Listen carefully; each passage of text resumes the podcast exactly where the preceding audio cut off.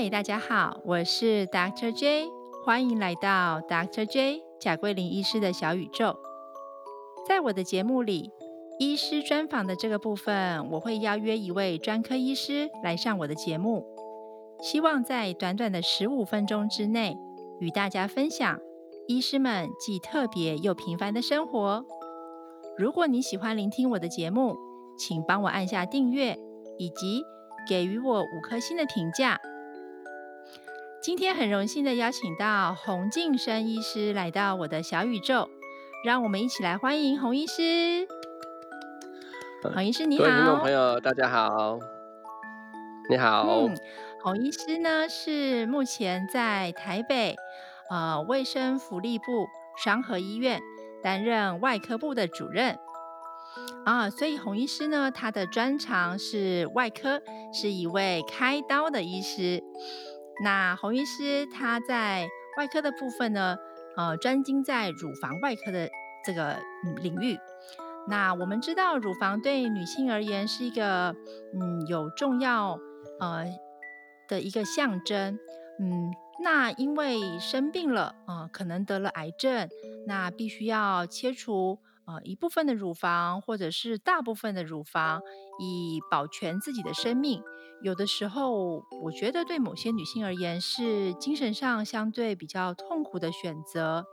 那我今天想要请教洪医师的是，呃，作为这些女性的主治医师，嗯，你在手术之前呢，会如何教育她们？啊，以及手术之后，是不是有一些互助的团体呀，可以协助这些女性们？从心理创伤中走出来呢？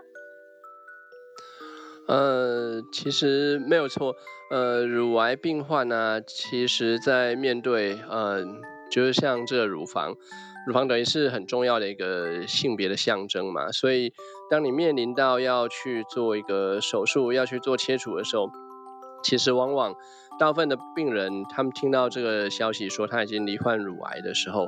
那。常常他们都说，他们好像被雷打到一样，脑中就是一片空白。所以当他们来到门诊的时候，要去跟他们解释说，哎，接下来我们要做哪些选择，然后要怎么样去呃进行手术的时候，其实常常每个人讲完以后，然后再过一两天回来门诊的时候，再问他说，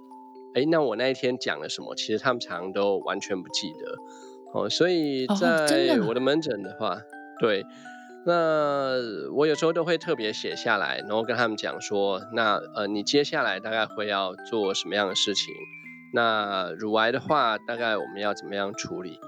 那不过呢，我觉得通常第一步，我大概都会先可能先安抚他们或者鼓励他们啦。也就是说，其实目前乳癌啊，真的治疗的效果非常好，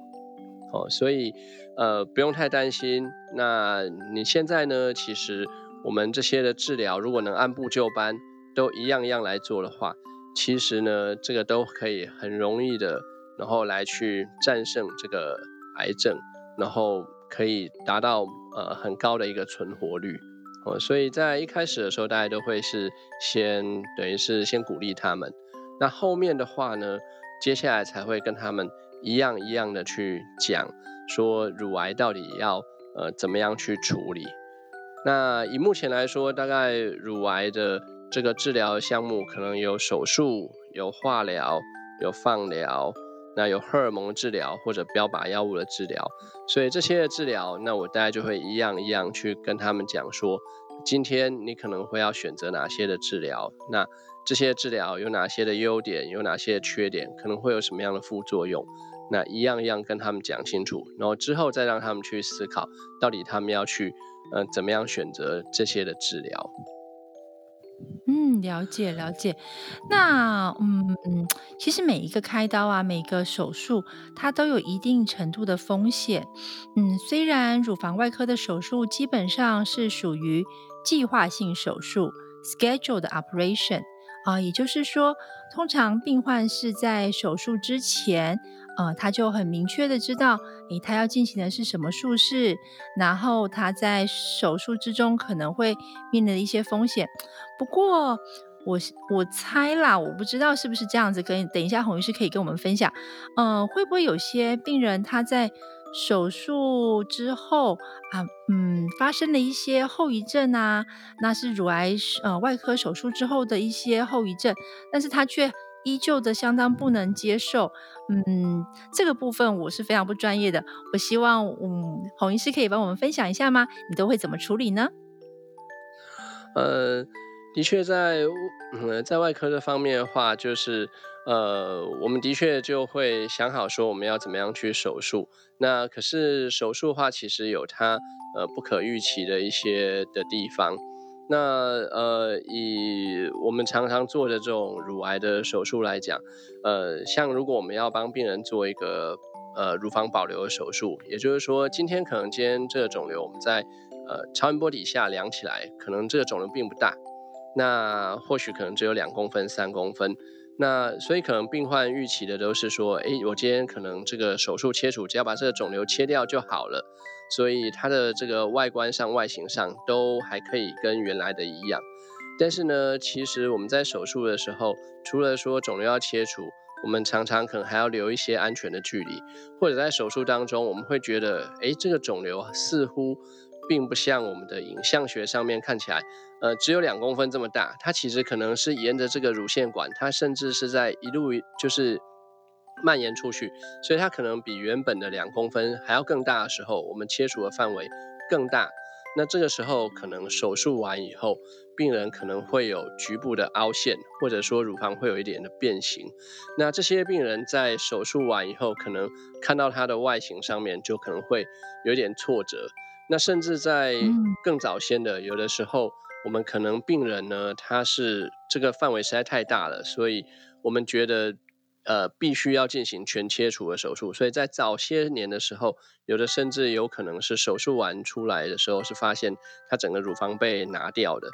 那这种的话，他出来就看到自己的呃外观的时候，就有如晴天霹雳。那对他来说，他实在是没有办法接受。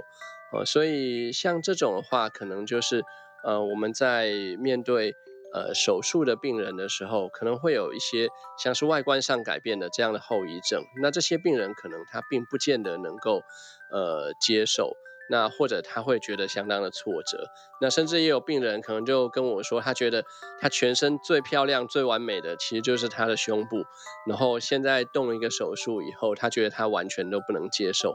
那像这样的话，其实那这种病人，你，怎么办呢？如果面对他的这种给你的这些压力的时候呢？是，那。像这种病人的话，我们当然就是尽量在手术之前，我们还是要稍微就是先跟他沟通啦。我们尽量都会提醒他说，呃，虽然今天做的是像这种保留的手术，但是毕竟呢，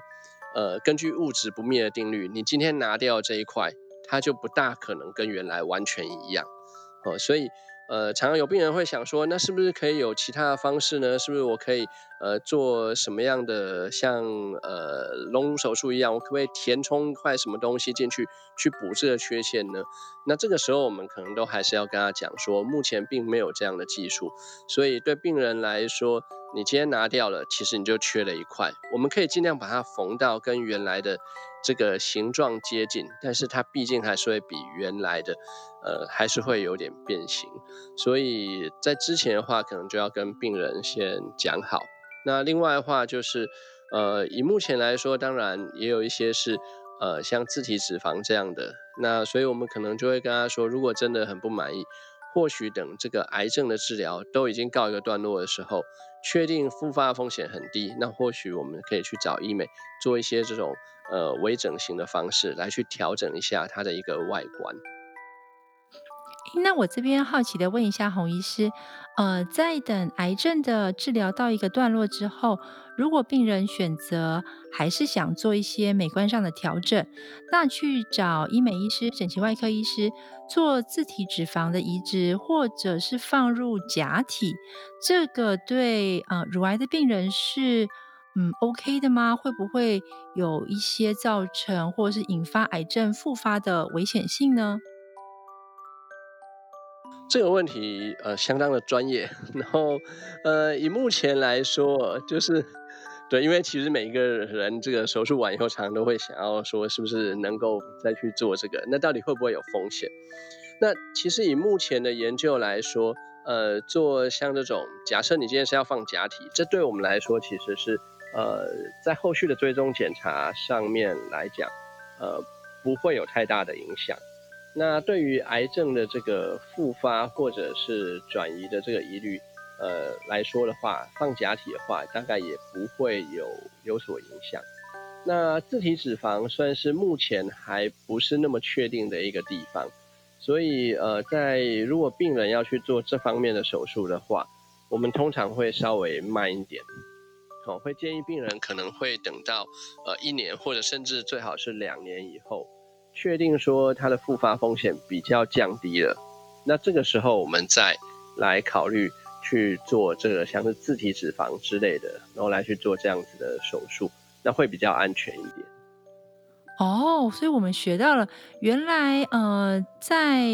嗯乳癌的病人在癌症之后，呃是可以考虑放假体，或者是可以考虑做自体脂肪移植的，只不过是时间的话，要跟他呃癌症的主治医师做讨论，看怎么样对他的治疗的方向是比较安全的，是吧？是。对，现在的话，其实甚至我们第一期、第二期都有可能是做立即性的重建，直接放假体做重建。啊，了解了解啊，那可以请洪医师跟我们稍微简单说明一下目前癌症的分类啊，以及可能做的相对应处置吗？呃，目前的话，癌症乳癌的分期还是分成四期啦。那第一期的话，就是肿瘤可能比较小颗，像是两公分以下。那这一类的话呢，通常它的治愈率比较高，那可能会到九十二到九十六左右。那治疗上面也会相对来讲比较简单，可能会呃有的甚至不需要去做到化疗。那他可能只需要手术完，然后还有后续的一些像是荷尔蒙的治疗，就比较就可以控制的还不错。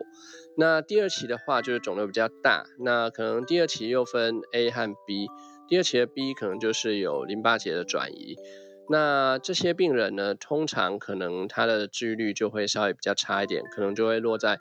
呃百分之五年的存活率，可能就差不多八十几到九十左右。